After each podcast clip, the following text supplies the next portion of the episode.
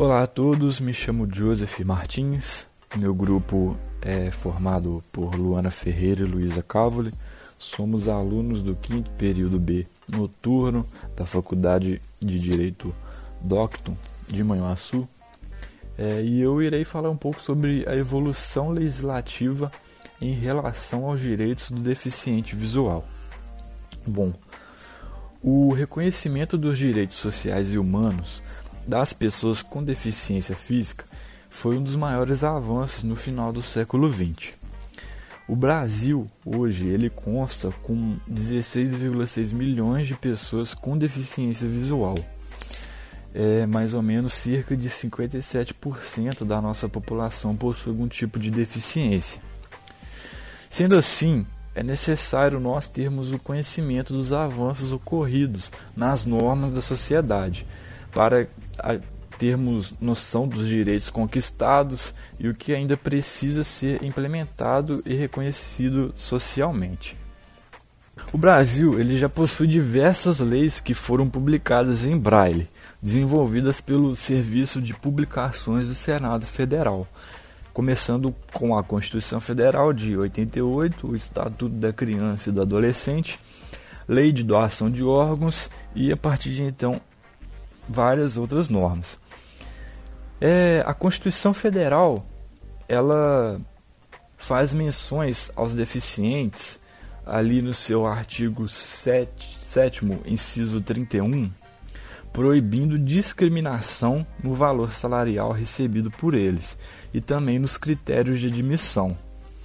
Além disso, no artigo 37, inciso 8, estabelece que a administração pública deve reservar uma porcentagem de cargos aos deficientes todas as vezes que tiveram concurso público. Né?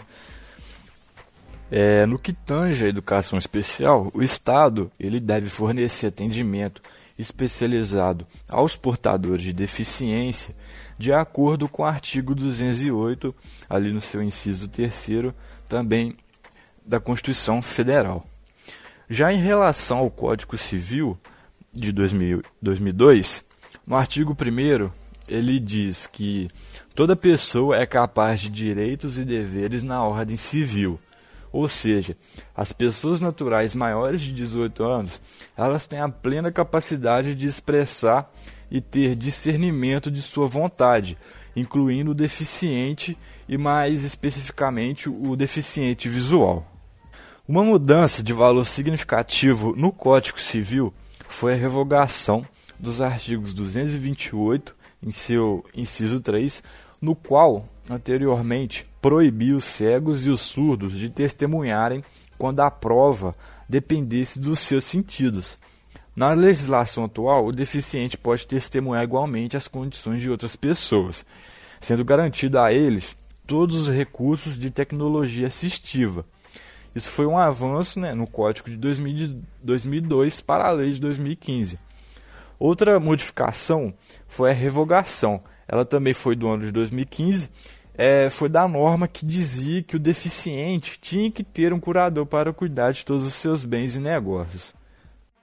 Como podemos ver, a evolução social e legislativa que ampara os deficientes visuais ela é recente ainda há leis e direitos desconhecidos pela população e que precisam ser integrados no, no conhecimento do brasileiro, para que a gente possa, possa ter um ambiente com maior equidade, diminuindo o preconceito, que apesar de todo esse avanço ainda está enraizado e sendo propagado na nossa sociedade.